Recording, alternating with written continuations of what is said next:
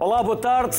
O primeiro Mundial de Futebol aconteceu em 1930, no Uruguai, com quatro equipas e alguns espectadores. O Mundial de 2018, na Rússia, teve uma audiência estimada de 3 mil milhões de pessoas e contou com 32 seleções dos cinco continentes. São cada vez mais os países a quererem fazer parte de um dos maiores espetáculos na Terra. O Mundial de 2026, o próximo, terá 48 seleções e vai acontecer em três países: Canadá, Estados Unidos e México. Será este interesse no evento apenas pelo amor ao futebol? Qual o impacto do desporto mais popular do mundo na política e nas relações internacionais.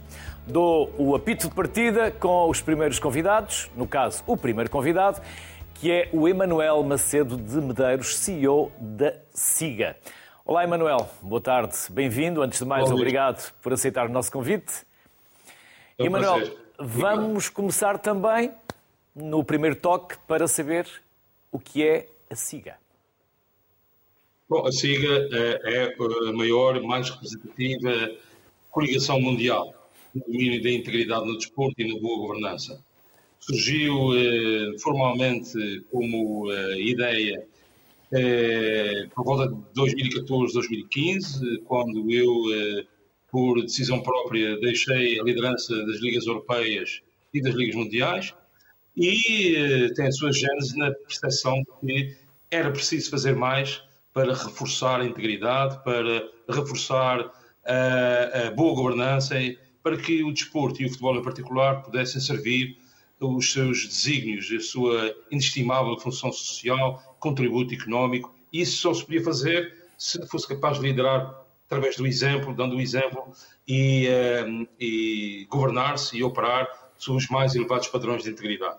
E foi isso que foi feito uh, com o apoio, de, hoje em dia, de mais de 200 organizações que reconhecem a necessidade da nossa visão reformista e que emprestam o seu contributo para que a nossa missão, que é de trabalhar com o desporto, uh, cooperar com o desporto, com os governos, com as organizações internacionais, com o global business, com a sociedade civil, inclusive com os mídias, possamos fazer com que o desporto possa ocupar o seu papel de cabeça erguida, de, com a reputação restaurada e, uh, e para isso uh, há muito trabalho que tem vindo a ser feito e que continuará a ser feito com o contributo desta vasta comunidade internacional.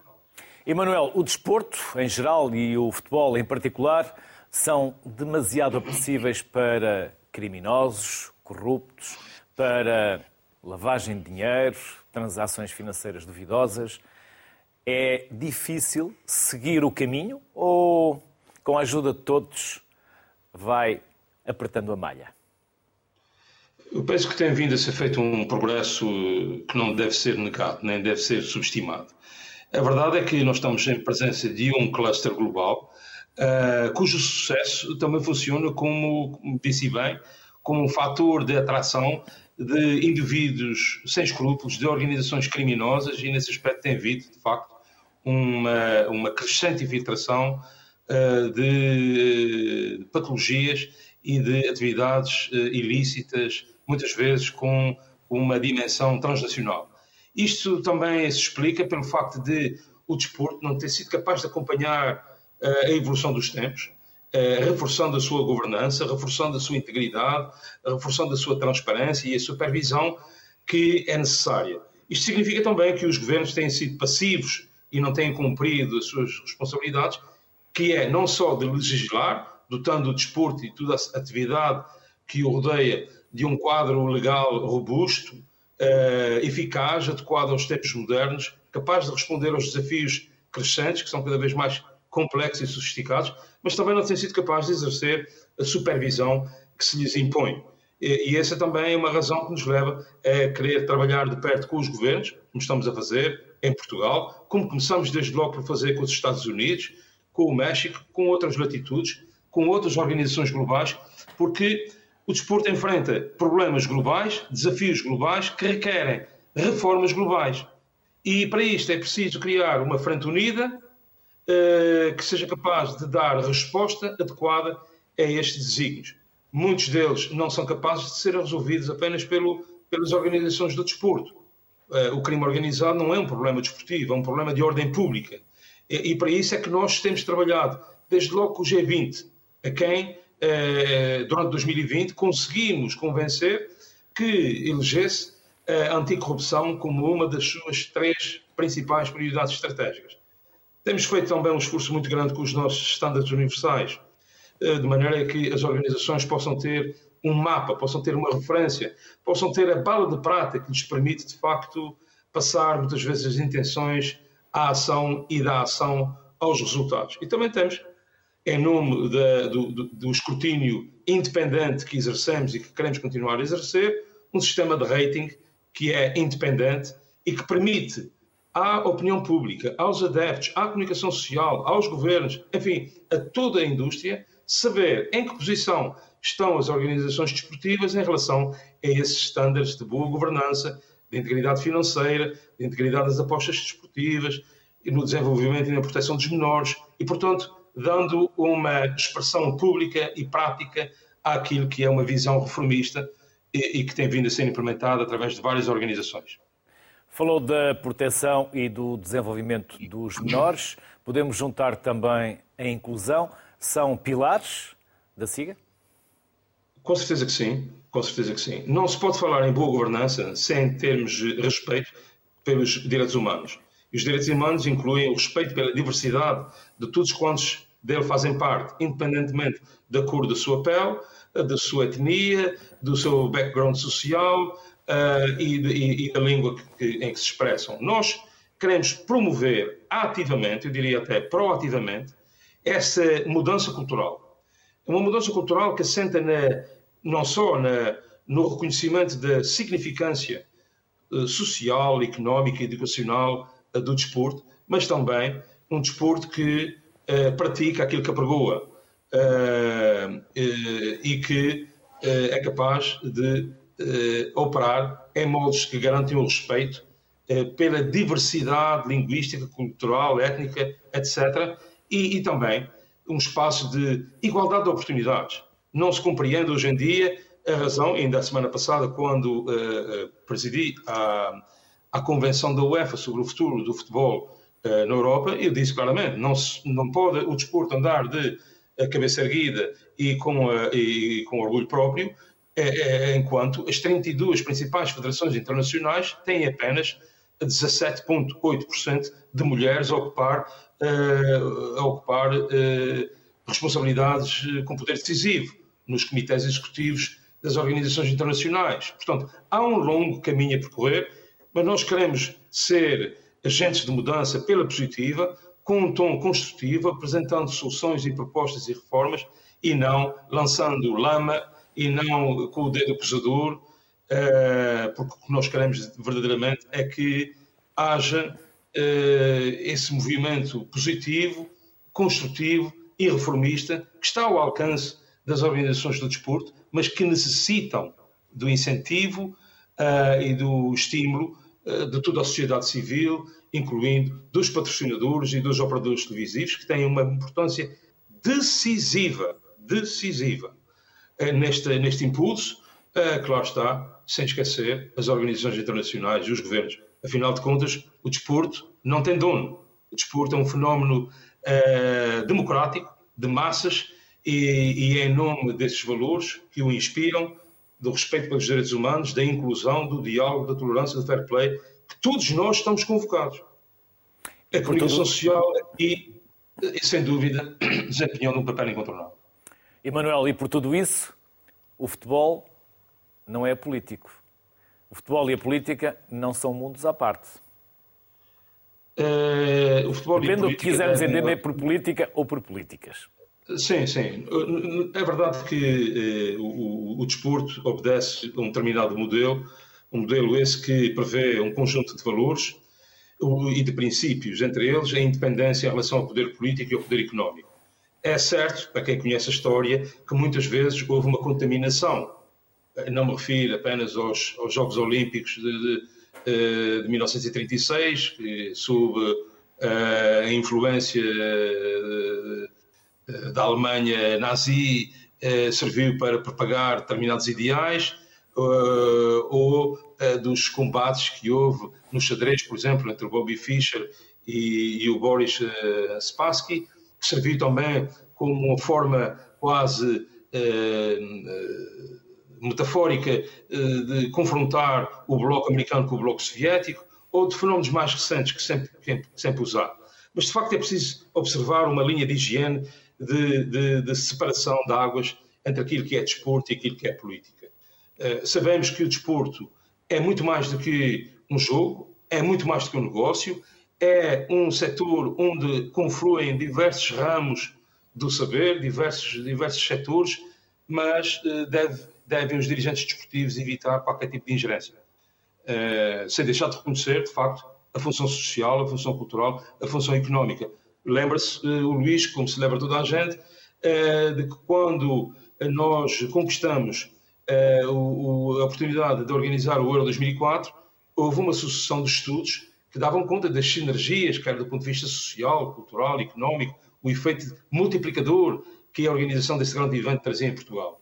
Ora, isto passa-se em todos os países desde, desde sempre, mas, eh, de facto, eh, é preciso que no, na, na, governança e nas operações que dizem respeito ao desporto, elas sejam cometidas às estruturas desportivas que gozam de autonomia e essa autonomia deve ser respeitada. Emanuel Macedo de Medeiros, antes de mais, obrigado por aceitar o nosso convite. Parabéns pelo trabalho que tem vindo a desenvolver e sempre que entenderem que a sociedade civil também pode ser útil nesta discussão e nesta amplificação do debate, estamos ao vosso dispor. Bem-aja Muito obrigado, e até uma próxima. Conto consigo, conto com o RTP e, e aproveito para cumprimentar todos os colegas e felicitar pelo trabalho e pela porem este tema no topo da agenda, porque desporto e relações internacionais estão muitas vezes uh, vivendo em paredes meias uh, e, podem, e podem também contribuir para esse avanço cultural e para o desenvolvimento social, uh, cultural, humano e económico que tanto necessitamos ao ponto de ser visto como uma mola propulsora para a recuperação da Europa depois deste período de dois anos de inclemente pandemia e crise económica e financeira. Emanuel, Obrigado. não o ia dizer agora, mas já que puxou este tema, e este programa hoje é fruto do trabalho também de uma colega nossa que acabou a sua tese de mestrado sobre o futebol e a política internacional, o papel que o futebol tem na política internacional. Por isso, é Muito também fruto de um trabalho académico da Oriana. Nossa Muito obrigado. Obrigado. Obrigado. Parabéns. Obrigado. Vamos agora conversar com Matilde Fidalgo, que é jogadora profissional de futebol. Olá, Matilde. Boa tarde. Bem regressada, Matilde. Gostamos sempre de a voltar a ter connosco aqui no Sociedade Civil. Matilde, Estamos a falar de futebol, estamos a falar de política. Eh, não sei se alguma vez lhe passou pela cabeça levar uma mensagem política para dentro do campo, numa camisola, num gesto. Sim ou não? Às vezes sim, outras, outras, outras vezes não. Acho que já pensei e nunca quis fazer porque o futebol é um.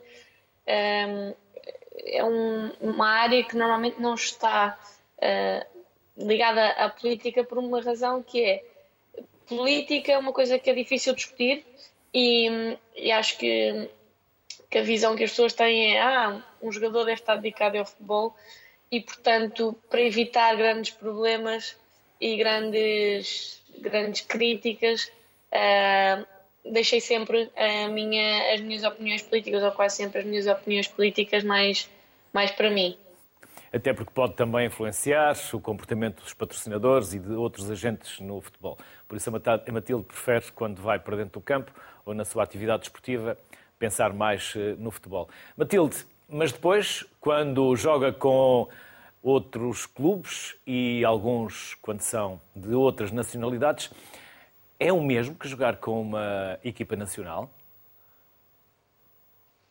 Eu acho que, que há uma, há uma hum, uma dificuldade acrescida, não pela, pelos campeonatos, senão porque fora uh, eu acho que a tendência dos clubes é serem um bocadinho mais nacionalistas, no sentido em que, obviamente, se vão buscar, se vão contratar uma jogadora no sentido de, de a colocar para jogar, mas também acredito que tendo uma opção igualmente válida e com um rendimento muito, muito similar, a opção, a primeira opção deles é, é, é essa essa jogadora, no caso, ou jogador, que é, que é nacional e não internacional. Acho que há um bocadinho uma valorização do produto interno, por assim dizer, que eu não discordo, mas que aumenta um bocadinho o grau de dificuldade. Isto é a minha perspectiva. Matilde, como tem sentido a evolução do futebol feminino? E já agora também a liderança feminina no futebol? Acho que, acho que é, é transversal uh, em termos de opiniões que o futebol feminino está, a crescer. Em Portugal, imenso, porque também tinha muito para crescer.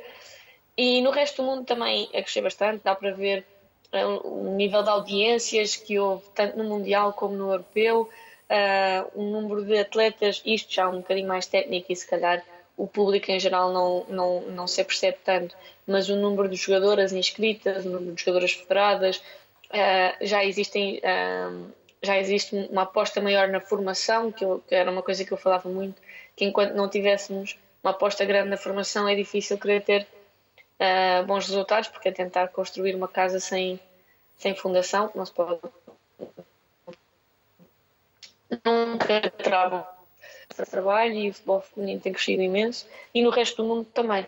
E, e eu sinto, enquanto jogadora, é engraçado, eh, porque acho que houve algumas jogadoras que foram muito importantes na sua época e que acabam por não colher os frutos desse, desses primeiros passos que deram e que a nova geração de jogadoras vai ter já um caminho um bocadinho mais, mais limpo, digamos assim, por, por caminhar. Uh, e eu tenho a sorte de fazer parte da geração que viveu um bocadinho de tudo que, que viu o início, os primórdios do futebol feminino em Portugal, que nem sequer era profissional, por exemplo, para ter agora um campeonato semi-profissional com algumas equipas nas quais tive, tive a sorte de atuar que são profissionais e, portanto, passar um bocadinho por todos estes estágios de amadurecimento do futebol feminino.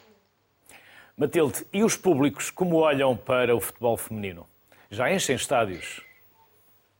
Já enchem estádios, é verdade e já não olham. Um, antes havia um bocadinho uma de duas: curiosidade, que era, que era a parte boa, aliás, três. Curiosidade, a segunda, um bocadinho para nos insultar, porque achavam que aquilo não fazia sentido nenhum. E a outra parte eram os nossos familiares e amigos que iam ver porque, porque, pronto, porque são nossa família e nos queriam apoiar. E hoje em dia já há público que gosta de ver futebol e gosta de ver futebol feminino, que eu acho que é, é não é um desporto diferente, mas uma modalidade diferente do futebol masculino, porque se joga de uma forma diferente, por características que são inerentes ao género feminino e ao género masculino. Mas começa-se a ver muito público que vai porque gosta de ver jogos de futebol feminino e, e de facto enche estádios. Não tem ainda a dimensão do futebol masculino. Não é, acho que não é por aí que se, deve, que se deve ver, não devemos estar sempre numa comparação, porque senão o sentimento é que estamos sempre longe mas aquilo que existia e aquilo há cinco anos atrás, não é preciso. Há cinco anos atrás, ou que existe agora, é um mundo de diferença. Portanto, nesse aspecto também nota-se uma grande evolução. Infelizmente, Matilde, haverá sempre quem vai para um estádio de futebol para insultar. Seja com os jogadores masculinos ou jogadores femininos. É verdade. E pior ainda, quando são pais de crianças que estão dentro do campo com a triste figura que acabam por eh, e o exemplo que acabam por eh, por dar aos mais novos. Matilde, nós continuamos sempre a torcer por si, já sabe, gostamos muito de si. A Matilde, sempre possível, vem à sociedade civil. Bem-haja, obrigado para si e para, para todas as maiores felicidades. Ficamos aqui na primeira linha da bancada a torcer pelo vosso sucesso. Felicidades. Muito obrigada e obrigada pelo convite. Obrigado, Matilde. Neste segundo tempo, vamos conversar com Ricardo Serrano, Cerrado, perdão, investigador no Instituto de Filosofia da Faculdade de Letras da Universidade do Porto, Marcelo Moriconi, investigador do Centro de Estudos Internacionais do ISCTE, Instituto Universitário de Lisboa, Carlos Nolasco, investigador do Centro de Estudos Sociais da Universidade de Coimbra, e João Nuno Coelho, investigador, autor e comentador de futebol. Aos quatro, desde já, um enorme obrigado por se juntarem a nós. Ricardo, Ricardo Serrado, vou começar por si. Afinal, o futebol era ou não o ópio do povo durante a ditadura, fosse para Salazar ou para Marcelo Caetano? Bem, antes de mais agradeço o convite um, e dizer que esta reportagem uh, está muito bem feita um, e que transparece claramente a ideia que eu tenho e que eu, e que eu estudei sobre aquilo que foi o, as relações do futebol com o Estado Novo. E de facto, se nós falarmos em ópio do povo, eu posso dizer que não, que o futebol não foi o ópio do povo. Eu, quando avancei para a minha tese de mestrado, a minha ideia era de facto comprovar que o futebol tinha sido o ópio do povo, que o futebol tinha sido uh, instrumentalizado e utilizado para entreter e para distrair as massas que o futebol tinha sido potenciado como um desporto de massas uh, pelo Estado Novo. Uh, e foi com surpresa que, ao longo da minha pesquisa de mestrado, me deparei com um conjunto de informação e de documentos que demonstraram precisamente o contrário. Uh, o desporto, o, o, o, Estado Novo era um regime de, digamos, de matriz fascista, mas tinha características idiosincráticas e, portanto, era um regime muito específico que eh, manifestava no desporto, no desporto, essas mesmas especificidades. Portanto, o próprio Salazar, como o professor Manuel Sérgio disse nesta, nesta reportagem, não parecia ligar nenhuma a futebol, não parecia ter qualquer ligação ao futebol ou mesmo ao desporto. E o desporto no Estado Novo acabou por transparecer a própria, a própria personalidade, se quisermos, do próprio ditador. Portanto, o desporto era, eh, no Estado Novo, um, algo que devia ser amador, deveria ser um desporto puro, de cultivo do corpo e da alma, completamente contrário ao desporto de massas que uh, nós podemos ver noutros, no, noutros regimes. E, portanto, o próprio Estado Novo era contra o desporto de massas, era contra o desporto profissional. Aliás, o profissionalismo no desporto foi proibido no Estado Novo durante uh, mais de 20 anos, o que por si só é um bom indicador da forma como o Estado Novo via o desporto. Portanto, ao proibir o profissionalismo no desporto, estava, de certa forma, a, a, a, amputar o desporto, ou a diminuir ou condicionar o desporto do ponto de vista daquilo que era o desporto de massas. Portanto, Ricardo, uh, mas os... esse sentimento nacionalista, fosse pela presença no Mundial de 66, fosse depois pelas vitórias do Benfica, não eram convenientes para a ditadura? Foram convenientes, foram, foram convenientes, mas, por exemplo, é muito curioso verificar, há, um, há uma notícia em 1966, quando o Eusébio se, digamos, se, se, consagra, quer dizer, ele já tinha sido consagrado, mas em 66 ele consagra-se como o melhor jogador do mundo, digamos assim. Há muita gente que o considera como melhor jogador que o Pelé. E é muito curioso que alguns, algumas, algumas, uh, alguns documentos ligados ao Estado Novo, alguma imprensa ligada ao Estado Novo, vem a público desmentir isso. Ou seja, vem desmentir que Eusébio era melhor do que o Pelé, afirmando que o Pelé continuava a ser o melhor jogador do mundo. Ou seja, numa altura em que Eusébio deveria ser potenciado como o melhor jogador do mundo pelo próprio Estado Novo, o Estado Novo vem dizer que não, não é. O Pelé ainda é o melhor jogador do mundo. E isto aparece, por exemplo, no Diário eh, da Manhã, que era o órgão oficial do, do, do eh, Estado Novo. Portanto, é uma demonstração de que não, não, não existiu esse aproveitamento, uh, pelo menos consciente e planeado. Uh, nomeadamente na, na, na, na, Assembleia Nacional, um, existiam deputados, deputados aqui entre aspas, claro, que defendiam que aquilo que Portugal tinha feito em 66 não tinha sido fruto de, da qualidade do nosso futebol, mas tinha sido fruto da sorte. Ou seja, era algo que não se viria a repetir tão rapidamente porque tinha sido um caso isolado. E, portanto, havia muita gente do Estado Novo, inclusive, a criticar uh, o estado do desporto nacional. Portanto, me, mesmo o Fado, mesmo o Fado, se me, permitem, mesmo o Fado, não há nenhum indício que o Estado Novo, ou Salazar, tivesse aproveitado o Fado para, para o que é que fosse. Aliás, existem indícios, inclusive, que Salazar nem gostava de Fado, nem tão pouco reconhecia muito talento na própria Amada Rodrigues. Uh, portanto, é, é, um, é um mito que, como muitos outros, uh, vai crescendo e, portanto, uh, para resumir, nunca encontrei nenhuma evidência que, esse, que tanto o fado como o futebol pudessem ser considerados instrumentos do Estado Novo. Por isso são tão importantes os historiadores e os investigadores. Ricardo, já voltamos à conversa. Marcelo, Independentemente das questões que eu vos coloco, vocês podem abordar e podem desviar-se da minha pergunta para os temas que, entretanto, eh, os outros eh, participantes também abordaram. Marcelo, é verdade que o futebol não é apolítico, que será sempre político? Será sempre difícil separar estes dois mundos? Depende de quem mira e para que eh, estemos a olhar a, o, o, desporto? Ou seja, eh, o, mira, esta coisa de, estou a ficar sem bateria, portanto, mira, então é melhor ligar coisa do vivo. eh, Senão o jogo vai acabar mais cedo. Diga, diga. Não, já se não, é sim. É, há uma ligação muito muito grande entre entre política e desporto, entre desporto e política e, e no futebol eh, temos, eh, por exemplo, no caso da América Latina, eh, uma questão que vai totalmente por aí em contra do que do que se se falou nas primeiras intervenções. Eh, presidentes o expresidentes, eh, no caso de eh, Mauricio Macri, expresidente de Argentina, eh, Cartes, expresidente de Paraguai, que lanzan a súa carreira política desde o fútbol. Uno eh, foi eh, presidente de, do clube máis popular da Argentina, como foi o Boca Juniors, e desde aí lanza a súa, eh, a carreira política. O outro foi presidente da Federación eh, eh, Paraguaya de Fútbol.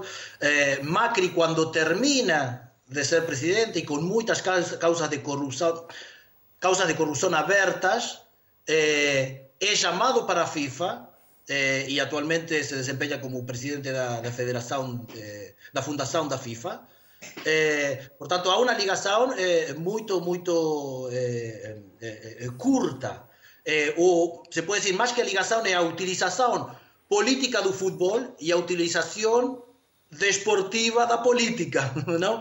Eh, nestes casos temos o caso de jo, eh, George Weah, é o presidente da Liberia, que é grande jogador, que lamentablemente por a nacionalidade dele nunca disputa un mundial, eh, o caso de paraguayo agora eh, Félix, eh, José Luis Félix eh, Chilaver, tamén candidato a presidente en Paraguai, xa unha ligación moito, moito directa, e por qué? Porque, eh, lógicamente, há unha popularidade.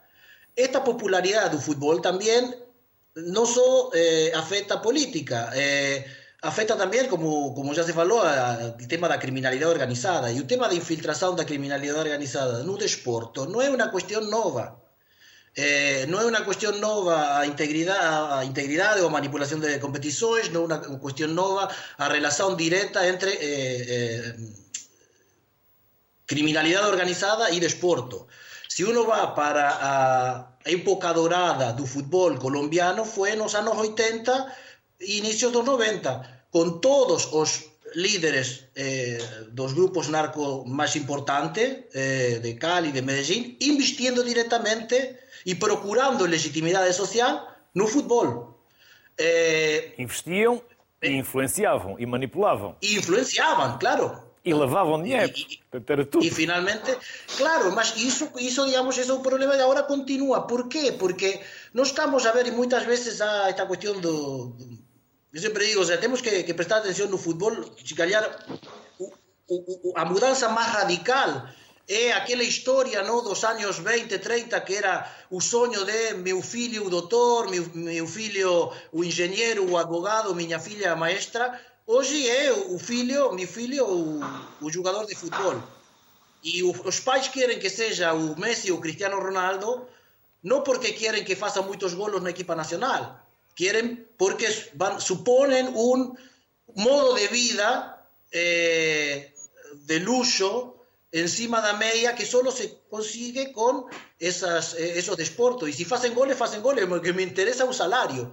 Eh, então, digamos, eh, dependiendo de cómo se vea eh, el fútbol, se puede encontrar. El, el, fútbol es una lef en el que encontramos todo y encontramos a sociedad y, y, y sin ir se falaba de fútbol y derechos eh, humanos. Eh, hoy en un deporte tenemos el, el, fenómeno de las apuestas deportivas, eh, no cual eh, es muy interesante porque los deportistas, sin ser consultados, son transformados en algo de apostas. Ou seja, as persoas apostarem no. Eh, imaginem, imaginem eh, o, o, de repente empezar a decir apostas legislativas, ¿no? Y todos vamos a apostar si este, este diputado va a votar esta lei e non esta lei. Bueno, eso acontece no desporto. Moitas veces en desporto que si callar non ten a, eh, ese, ese, ese brillo de luxo e, a cantidade de dinheiro que o fútbol que o fútbol ten. E por outra, outro lado, eh, os desportistas, sobretudo no fútbol, eh, son persoas, son seres humanos para algúns, e para outros son activos financeiros. xa, se transforma en activos financeiros porque os seus dereitos federativos, os dereitos económicos, están en posesión de alguén. Un jugador no banco de suplente para algún empresario é pérdida de diñeiro. Nes no eh, estar a eh, maximizar o meu eh, activo económico. Por tanto, pronto, aí tamén entran outro tipo de dinámicas na cual o desporto está en un segundo plano. Seja, alguén inviste na bolsa ou nas criptomonedas ou no futebol e o interesse é o mesmo, é ganhar dinheiro, não é o desporto. Carlos Nolasco, e quando se atribui um mega evento a um país, há ou não uma decisão política no meio dessa escolha? Uh, olá, boa tarde. Uh, antes de mais, quero agradecer o convite. Uh, é um prazer estar aqui. É, é, claro que quando se atribui a organização do mega evento a, uma, a qualquer país, é mais do que aquilo que se vai jogar nesse mesmo país. Aliás, o, o futebol, sendo um jogo simples, um jogo com, um jogo com poucas regras, 17 regras, mas e, é relativamente um jogo fácil de ser entendido, fácil de ser jogado. Provavelmente a regra mais complicada do, do futebol é a regra do fora de jogo, mas o, o futebol sempre teve umas espessuras muito diferenciadas e transformou-se ao longo dos tempos também num, num, fenómeno económico, como acabou de ser referido. Houve um processo de transformação bastante acentuado em que os clubes se tornaram empresas, em que os, os jogadores se tornaram trabalhadores e, em alguns casos, mercadorias, uh, os adeptos tornaram-se consumidores. Uh, mas, para além desta dimensão económica, também há uma dimensão política, provavelmente foi das primeiras dimensões que foi adicionadas ao, foram adicionadas ao futebol, uh, e que fazem com que ele seja algo mais do que, de, um simples jogo. Uh, foi assim uh, ao longo da história. Uh, não são inocentes as atribuições aos países para a organização destas competições.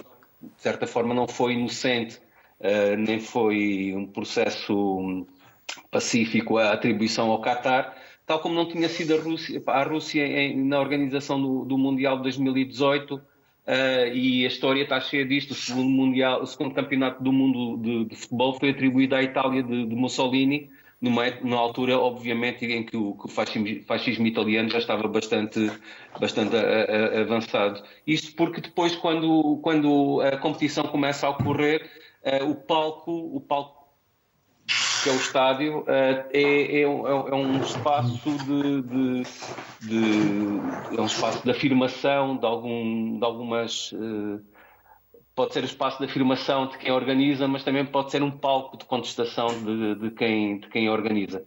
Uh, e, e, nesse sentido, sim, o futebol tem, tem uma dimensão política que não pode ser menosprezada, uh, e, e certamente este Mundial do Qatar também tem essa expressão, obviamente.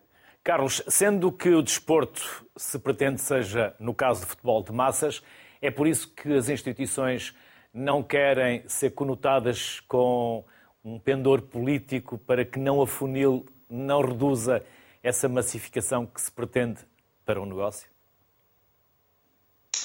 Uh, certamente, eh, essa é uma razão, é, é, é óbvio. Uh, por outro lado, as instituições desportivas, e neste caso estamos a falar da FIFA, a FIFA é, é, é, uma das organizações com mais membros. Por exemplo, quando comparamos a FIFA com, com a Organização das Nações Unidas, a FIFA tem muito mais membros do que as Nações, do que as Nações Unidas. Isso é qualquer coisa de muito, de muito relevante. Uh, e, e, e, quando, e, e, quando se organizam estas competições e há uma recusa em assumir que há uma dimensão política, tem a ver exatamente também com uma lógica de mercado, uma lógica de, de também de globalização e de uniformização de, de, algo que é muito difícil de unificar, porque obviamente a, a visão do mundo uh, feita a partir da, da, Europa não é a mesma visão do mundo feita a partir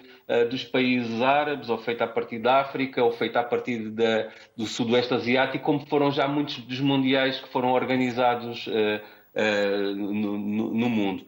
E, e, e consequentemente, assumir valores políticos por parte de uma organização desportiva poderia ser contraproducente. Mas, na verdade, eles existem e quando nós percebemos, por exemplo, a forma como um caso muito simples. A decisão política da UEFA integrar Israel nos países europeus e não nos países do Médio Oriente é uma, é uma decisão política. Uhum. Uh, ou em determinados momentos a forma como uh, a, a, UEFA, por exemplo, determinou que uh, países como a Sérvia e o Montenegro não se encontrassem nos mesmos grupos de qualificação para competições europeias é, é, é, uma, é uma decisão política. E, portanto, esta dimensão política ela não está, não está, não está excluída da atividade desportiva.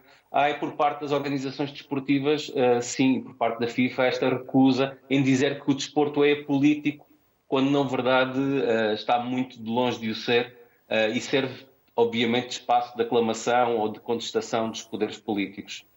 João Nuno Coelho, este Mundial, que está prestes a começar, também não foge à regra. Eh, há decisões políticas que influenciaram se há países que vão ou não ao Mundial. Sim, eh, é verdade. Antes de mais, eh, boa tarde a todos. É um prazer estar aqui e acompanhado por pessoas que eu admiro muito pelo seu trabalho. Eh, é um facto, desde logo, a questão, a questão da Rússia, eh, resultante da, da invasão da Ucrânia e, portanto, fez parte das sanções eh, limitar ou mesmo proibir os contactos esportivos da, da, da Rússia, mas mais grave do que isso será a própria atribuição do Mundial a um país como o Qatar. Eh, eu sou daqueles que, eh, também pelo meu trabalho, tenho noção de que isto eh, é um fenómeno que já vem de, de trás, muito de trás. Basta pensar no Mundial de 34, autenticamente comparado pelo Mussolini, o Mundial de 78 ao serviço de uma ditadura militar, até o próprio Mundial de 82, que foi atribuído à Espanha ainda durante o franquismo. Eh, portanto, são muitos os exemplos. Digamos que o futebol tem muitos catares, eh, a própria, o próprio Campeonato do Mundo tem muitos exemplos deste género, eh, neste caso agravados pelos tristes acontecimentos que levaram à morte de milhares de pessoas na construção dos, dos estádios. E sabendo nós que o Qatar é um país que não respeita os direitos humanos, que não, não, não respeita os direitos das minorias, das mulheres, e, portanto, é acima de tudo uma grande vergonha que isto tenha acontecido e que só se pode justificar pelo facto do futebol estar há muito uh, colonizado pelos grandes interesses económicos, por aquilo que se pode chamar o capitalismo desorganizado ou o capitalismo selvagem, que uh, estende os seus tentáculos a todas as atividades que possam ser uh, proveitosas em termos financeiros e o futebol, pela sua popularidade uh, absoluta e, e, universal, é obviamente um campo privilegiado para o, o tal capitalismo desorganizado. João Nuno Coelho. Para mim sempre foi muito. Permite-me só voltar aqui um pouco Sim. atrás.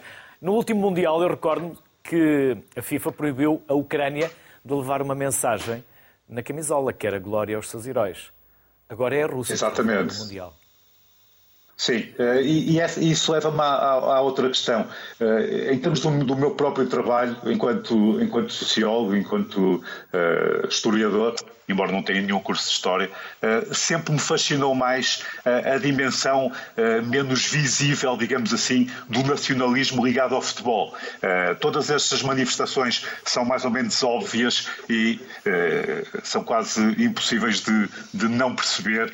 A mim fascina-me mais a forma como muitas vezes uh, o futebol e o desporto, mas principalmente o futebol pela sua popularidade, são aproveitados uh, para no fundo, uh, imaginar a própria identidade nacional. Uh, ou seja, é um nacionalismo mais banal e que existe quer nas democracias, quer uh, nos outros sistemas políticos, porventura mais autoritários na verdade, um país como Portugal uh, também é nacionalista no que toca ao futebol, uh, nomeadamente o seu Estado, o próprio Estado português, é muito nacionalista, mas nacionalista de uma forma muito mais banal, muito mais cotidiana, muito mais no, nesse sentido, muito mais simbólica. Uh, agora, não posso estar de acordo de forma alguma com o, com o Ricardo Serrado quando ele diz que não houve um aproveitamento nacionalista por parte do Estado Novo em relação ao futebol. Talvez o, Salazar não gostasse de futebol, mas obviamente não era o Salazar o único responsável e nem sequer era o principal pela propaganda do, do regime. e há, por exemplo, acontecimentos que são incontornáveis e que nós não nos podemos esquecer. Eu vou, vou aproveitar uh, para ler aqui, se não se importam, uh, são, são meia dúzia de frases de um livro uh, de que eu gosto particularmente, Os Cinco Escudos Azuis, uh, do Afonso de Melo, que é uma história da seleção nacional. e vejam, por exemplo, o que aconteceu em 1945, ainda a Segunda Guerra não tinha terminado, quando Portugal joga com a Espanha, no Estádio Nacional e no jogo da Cruz Quebrada, realizado no dia 11 de março de 1945, no auge de combates que devastavam a Europa, há uma há um acontecimento que é o lançamento uh, de milhares de panfletos, cerca de cinco dezenas de milhares de panfletos uh, de uma avioneta em que se diz no mundo envolvido em tremendo conflito, Portugal continua a constituir, neste sexto ano de guerra, um verdadeiro oásis de paz. Contam-se, infelizmente, pelos dedos de uma mão aqueles países em que se poderiam gozar num dia como este tão magnífico espetáculo como que presenciamos neste momento no nosso estádio, eh, quando nos apostamos para assistir a um grande desafio internacional de futebol que coloca frente a frente dois velhos amigos uh, e adversários de pugnas esportivas, Portugal e Espanha, em sossego e com inteira liberdade, puderam deslocar-se até aqui vindos da capital e de todos os pontos do país e até de Espanha, porque as fronteiras de Portugal estão abertas a todos, dezenas de milhares de pessoas. Depois, um bocadinho mais à frente, diz-se e na União Soviética? Quem ouviu falar de futebol na Rússia? De futebol ou de qualquer outro desporto, da existência de centros de diversão, de praias para descanso, de excursões? Ninguém. Aí está um país que não só hoje, mas há já muitos anos, deixou roubar aos seus filhos a felicidade e o gosto de viver em troca de uma miragem de igualdade e de bem-estar social. Nem sequer são permitidas lá grandes concentrações populares. Depois, mais à frente, diz-se também Afinal, o que nós queremos é futebol. Isto é, paz, alegria de viver, ordem nas ruas e nos espíritos, e podemos assumir sem receios de alarme aéreo ou interrupções por ataques de aviação uh, a um desafio como o de hoje. Não é o que nós queremos, o que nós queremos é futebol. Portanto, parece-me óbvio que também em Portugal, como na Itália fascista, como na, na, na Alemanha nazi, houve um grande aproveitamento político do desporto, particularmente do futebol, mesmo que Salazar, como se costuma dizer, não fossem futebols. Eu preparava-me para lançar um vídeo da FIFA sobre a Croácia, mas se o Ricardo, entretanto, quiser eh, comentar sim, a intervenção de sim. João. Sim, eh, já agora sim. Um, assim, é assim, uh, o Estado Novo é um regime que tem mais de 40 anos, portanto, aquilo que eu defendo e parece que existem evidências mais do que suficientes é que o, o, o plano, a ideologia salazarista em relação ao desporto, ou, ou a ideologia do Estado Novo em relação ao desporto, era contra o desporto de massas, era contra o desporto profissional. E não há evidência nenhuma que tenha sido utilizado para instrumentalizar, para entreter, para. Mas, para, então, para, é o que é que, o que é que é isto? Deixa-me deixa só acabar. O que não quer dizer. o que é que é isto, então? Deixa-me só, deixa só acabar. O que não quer dizer que não tenham existido pontualmente situações em que o Estado Novo possa, em, em que algumas pessoas ligadas ao, ao, Estado Novo o tenham feito. Porque uma coisa é algumas pessoas do Estado Novo poderem ter feito isso. Outra coisa é o Estado Novo, enquanto regime, ter uma, um, um, digamos que uma ideologia um, do futebol nesse sentido. São duas coisas completamente diferentes. Ou seja, o Estado Novo é, tinha um conjunto de pessoas uh, uh, uh, variadas e, portanto, é perfeitamente normal que durante o, o a ditadura, existissem casos pontuais em que algumas pessoas pudessem tirar proveito do futebol. O que é diferente de um regime ter um plano ou uma ideologia de instrumentalizar o futebol. Porque, para isso, é claro, a partir do momento em que o Estado Novo proíbe o profissionalismo no desporto, isto é uma, isto, isto é uma prova clara de que o Estado Novo era contra o desporto de massas, era contra o futebol uh, profissional. Portanto, só uma pergunta, só uma pergunta. Não, na Alemanha, na Alemanha e na Holanda em 1960 era proibido o, o, uh, o profissionalismo. Uh, daí também, por exemplo, a Holanda tem demorado muito tempo até ter atingido depois uh, grande qualidade futebolística. Isso também era, era, era um fenómeno semelhante. A questão não é essa, não, a questão é que nós vimos. Conheço, não conheço. Vimos mas conheço eu. Vimos o Salazar a receber várias vezes a seleção nacional, a, ser, a ter conversas uh, de, muito próximas com, com, com o, o, Eusébio, com a Amália Rodrigues. Muito próximas. Vimos no, muito na, próximas na inauguração. Muito próxima. Na, na inauguração. Na, inauguração na inauguração Deixa, deixa de ouvir. Sim, João Nuno Coelho. Sim, não te ouvimos. Posso colocar uma questão? Sim, João Nuno Coelho, uh, uh, uh, acabámos de perder a ligação com o João Nuno Coelho, do Ricardo Serrado. Eu não interrompi porque estava a gostar da vossa argumentação, mas vamos mesmo ter que interromper. Vamos recuperar o vídeo da FIFA e daqui a pouco voltamos depois para outros temas. Obrigado. Assim se ajuda a construir identidades, nacionalismos, amor e orgulho pela pátria. Marcelo. Ah, sim. Dizia eu sim. que assim. Sim. Não sei se eu vou perguntar. Sim. sim. Sí, sí, sí, sí. Oí y, y voy a hilar y a, a, a, unir con lo que estaban a discutir anteriormente. Eh, porque eu acho que, digamos, a discusión non ten que ser, ou polo menos que a mí me interesa, é a irracionalidade total que hai a volta, digamos, de, de, de, desta idea de patria que posibilita o fútbol. Non se trata, por exemplo, de si o Estado Novo teve eh, concretamente eh, un plano de utilización do desporto ou non, eh, e de facto o fútbol eh, pudo ser un instrumento de unión y de propaganda, pero suceso por, por Eusebio, por Mundial de 1966, eh, pelos triunfos do Benfica. Ou seja, o que face a utilización política é o, ex, o suceso, non o desporto en sí. Se hubiese si Eusebio eh, o, o un, un nadador portugués tivese sido o Eusebio da natação, hoje estamos todos a nadar. O que a mí me interesa é o tema, e cando falo de que da irracionalidade, se daba aquí o, o, o exemplo, por exemplo, do, do Mundial de 78 na Argentina. No meio dunha dictadura, tortura, torturados e torturadores estaban a festejar os mismos golos. Eso é, es, es, esa é la, la, la que há. E aquí, se, cando eh, colega colocaba, por exemplo, a discusión esta de se Eusebio eh, había gente que decía que Eusebio era mejor que Pelé.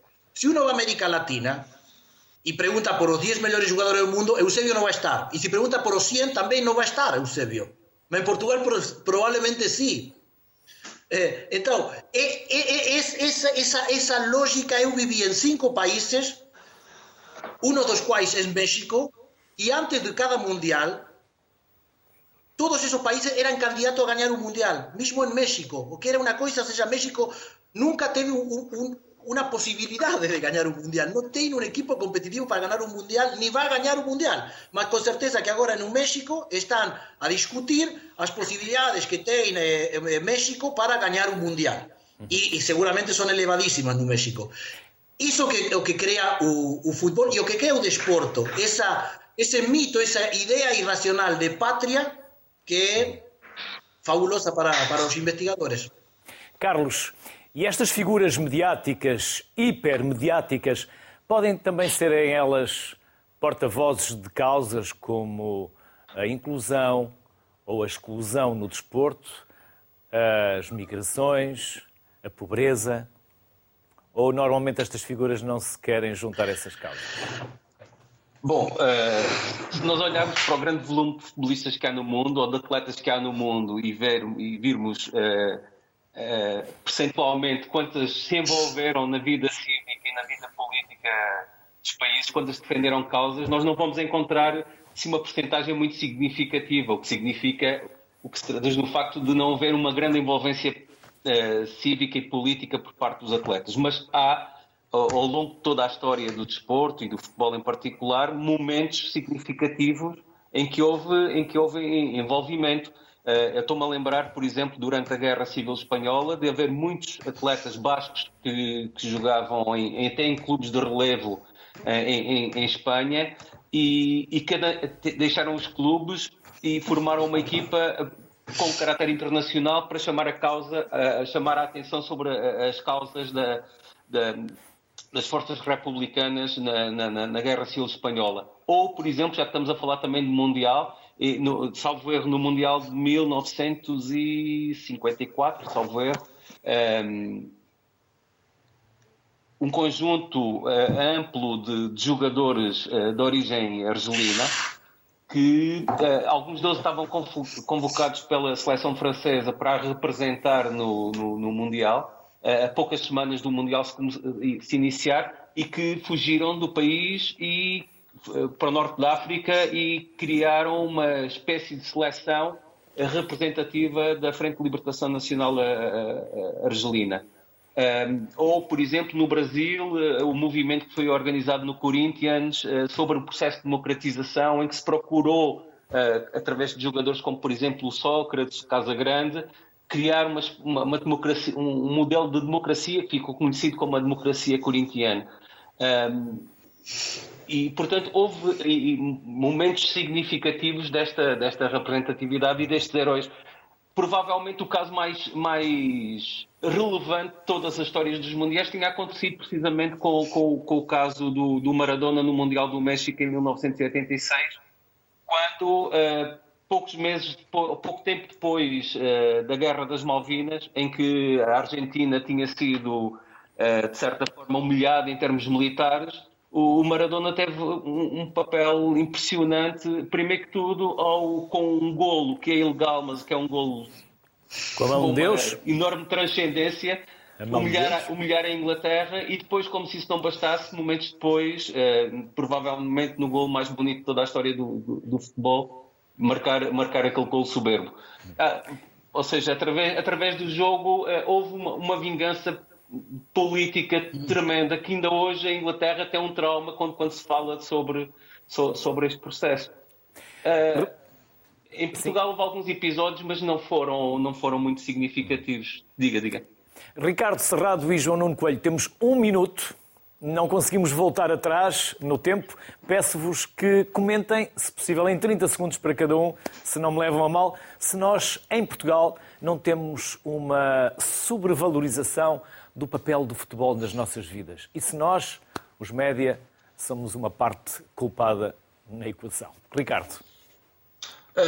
Eu diria que não, e até concordando com o colega do Luís que não, que não lembro o nome, Uh, o futebol tem uma força muito própria. E, portanto, aquilo que, aquilo que me parece, uh, e concordando com aquilo que o colega disse, é que uh, as próprias especificidades do futebol enquanto jogo, a própria força que o futebol tem, digamos que aquilo que é intrínseco ao futebol é que faz com que seja o espetáculo e o desporto mais visto no mundo. Não, embora seja um fenómeno que possa ser politizado, muitas vezes transcende essa politização. E muitas vezes consegue-se afirmar como o ópio do povo, provavelmente eh, a par da religião, é o maior ópio do povo do século XX, mas eh, eu diria que é muito, muito menos por culpa dos, dos mídia e muito mais por culpa das próprias idiosincrasias e especificidades que o futebol comporta. João Nuno Coelho, e não discutimos demasiado o futebol nas televisões e nos média quando devíamos estar a discutir outros temas bem mais importantes para as nossas vidas? Absolutamente. Uh, mais uma vez discordo do Ricardo, mas isto também é, faz parte da. Vamos ter que fazer um programa futuro entre o João e o Ricardo. E depois convidamos o Marcelo e o Carlos também. Para... Faz, parte, faz, parte da discussão de ideias, faz parte da discussão de ideias e é ótimo que não concordemos, porque é sinal de que uh, há diversidade. Uh, eu não concordo. Eu acho que Portugal é um país futebolizado. Uh, no, mau, no mau sentido. Eu sou um grande adepto de futebol, uh, portanto, uh, não sou suspeito, eu adoro futebol e, e, ver futebol, mas acho que, que, em Portugal, nomeadamente, por exemplo, a identidade nacional está apenas dependente do futebol. Criou-se a ideia que a autoestima dos portugueses depende de uma bola entrar numa baliza ou não, e isso, para mim, é muito perigoso e é muito preocupante, porque significa também não há tal diversidade nesse aspecto. Não há outras áreas do conhecimento, da cultura, da, da atividade que nos façam ter orgulho de sermos portugueses e que contribuam para a construção da identidade nacional. Porque a identidade nacional é algo que tem que ser construído no dia a dia e em diferentes áreas. Não pode estar dependente de uma bola entrar ou não, não pode ser apenas no futebol uh, que uh, nos revemos enquanto portugueses. Uh, no fundo, acabamos por pôr em prática aquela ideia do Eric Hobsbawm, que a comunidade imaginada de milhões, parece mais real enquanto um conjunto de 11 jogadores conhecidos. E em Portugal, infelizmente, conhecemos quase todos os jogadores, eh, mas não conhecemos os músicos, os artistas de, de diferentes áreas, eh, os pensadores, os escritores, e parece-me que isso é um trabalho que tem que começar pelo próprio Estado e depois alargar-se àquilo que é o nome deste programa, à sociedade civil. João Nuno Coelho, Carlos Nolasco, Marcelo Moriconi, Ricardo Serrado e por aqui poderíamos ficar mais duas horas em prolongamento. Teríamos tanto para falar, mas infelizmente já estamos em tempo de descontos. Obrigado, as maiores felicidades, bem-ajam e até uma próxima. Obrigado. Obrigado. Obrigado. Obrigado.